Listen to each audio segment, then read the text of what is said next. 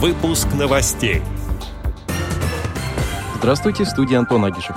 В Нижегородской области расширили программу обучения людей с нарушением зрения цифровой грамотности. Дети с тяжелыми заболеваниями будут обеспечены лекарствами, несмотря на санкции. Теперь об этом подробнее.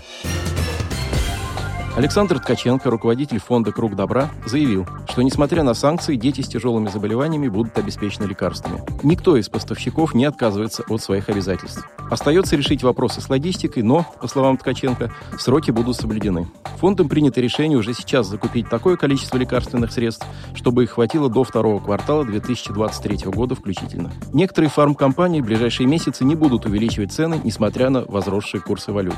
В подтверждение этого они направили гарантийные письма. Все фармацевтические компании остаются на российском рынке. Некоторые из них не будут проводить рекламную и инвестиционную деятельность, но продолжат поставлять лекарства. Государством готовится пакет мер, позволяющий снять бюрократические препятствия, а также направленный на поддержание отечественной фармацевтической промышленности. В Нижегородской области расширили программу обучения людей с нарушением зрения цифровой грамотности. Теперь она будет действовать в 9 районах, а число ее участников увеличится до 200 человек.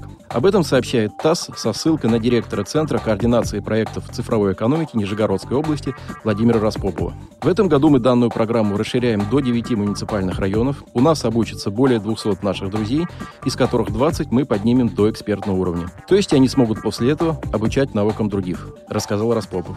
В рамках программы люди обучаются работе со смартфоном и компьютером. Обучение проходит в группах до трех человек. Всего проводят 16 занятий, каждый из которых длится по 3 часа. Ученики могут пройти две ступени – для начинающих и уверенных пользователей. Люди с нарушением зрения также могут пройти дистанционный курс компьютерной грамотности.